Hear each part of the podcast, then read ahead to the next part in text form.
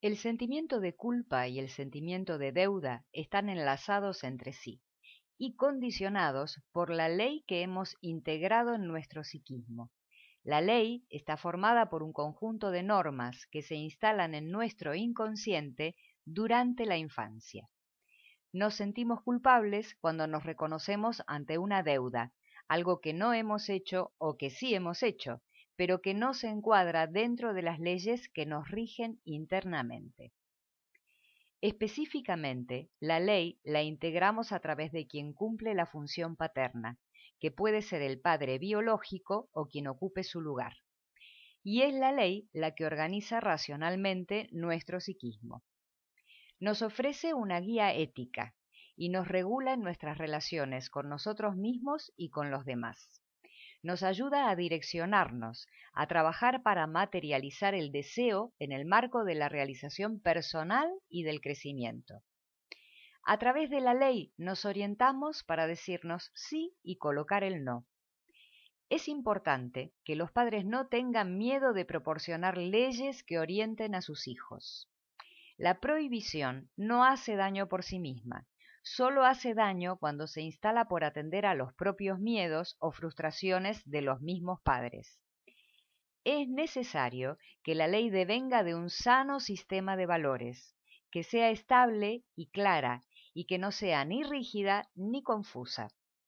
Recordemos que todo lo que es rígido se deriva del miedo y la rigidez no protege, sino que multiplica el miedo. Por otra parte, lo que es inestable y confuso confunde y desorienta. La obediencia a la ley debiera darse por el beneficio que se obtiene al asumirla.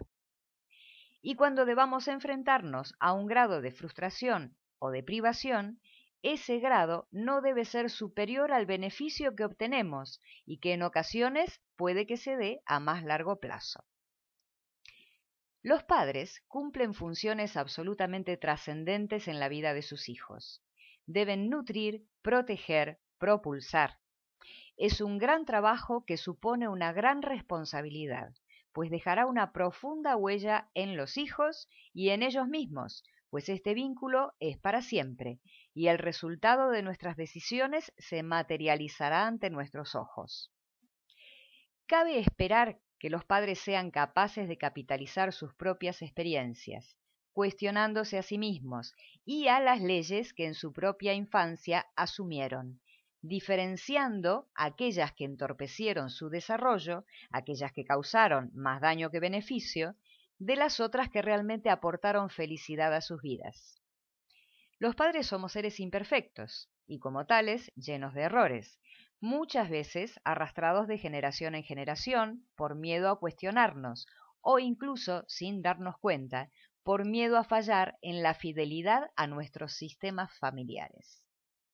La fidelidad no es un valor en sí mismo, lo será si aquello a lo que nos mantenemos fieles colabora verdaderamente en nuestro bienestar y el de nuestra gente, si no es una fidelidad enfermiza. Cuando los padres elaboran leyes beneficiosas para los hijos, en las que sus necesidades son respetadas, no se enfrentan a grandes resistencias. El problema surge cuando las leyes son impuestas por encima de las sanas necesidades de los hijos, en exclusiva respuesta a los propios miedos. Es en este punto en el que pueden iniciarse interminables batallas por el poder, y en estas batallas nadie saldrá ganando.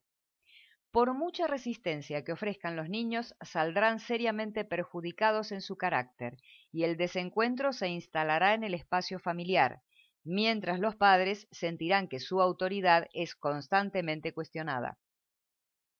Puesto que los sentimientos de culpa y de deuda entran en juego confrontados a las leyes familiares, cuando éstas son poco sensatas, los sentimientos de culpa y de deuda también lo serán, convirtiéndose en fuente de fuertes angustias, difíciles de resolver y que pueden acompañarnos a lo largo de toda la vida.